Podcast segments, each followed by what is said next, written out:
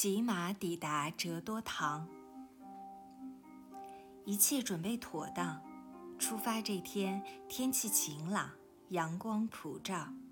康定各机关、学校、社团一起集中在南门外飞机场，集会欢送戴院长出关。刘文辉极力利用这个机会，表示自己效忠中央。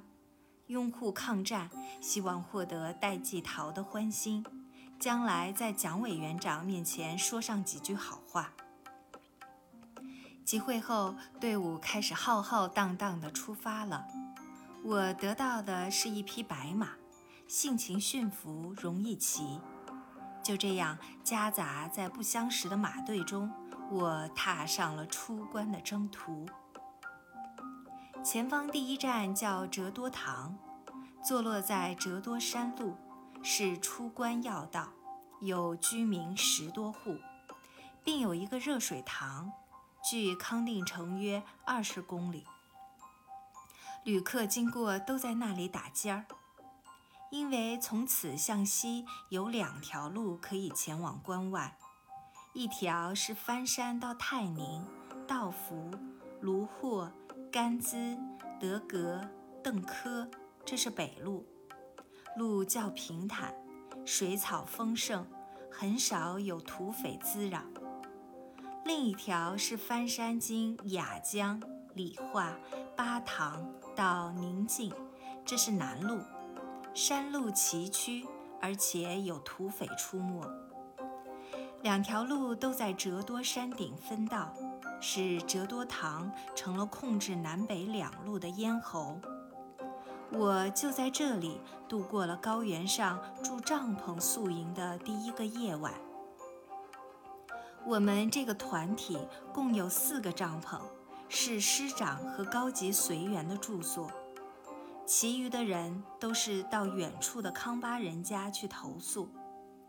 相比之下，附近的戴院长行辕就显得十分壮观。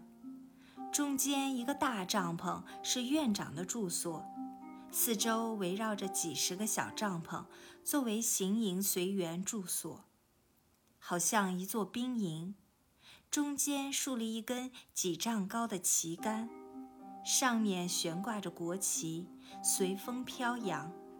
这不但在这种小地方前所未有，恐怕在康藏历史上也还是第一次。我们住的帐篷是临时的师本部，面积相当宽大。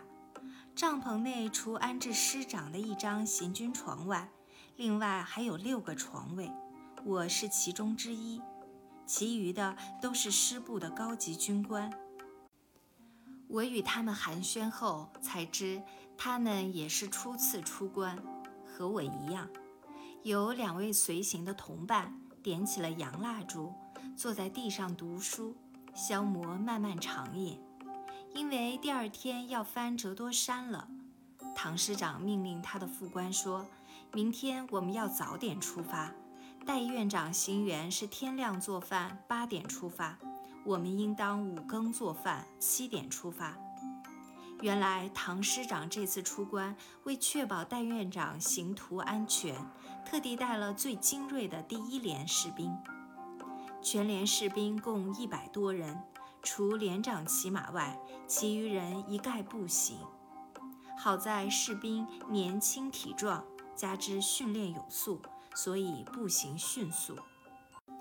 经过几天的行军。路经长坝村和钟鼓，我们来到了下一个大站泰宁。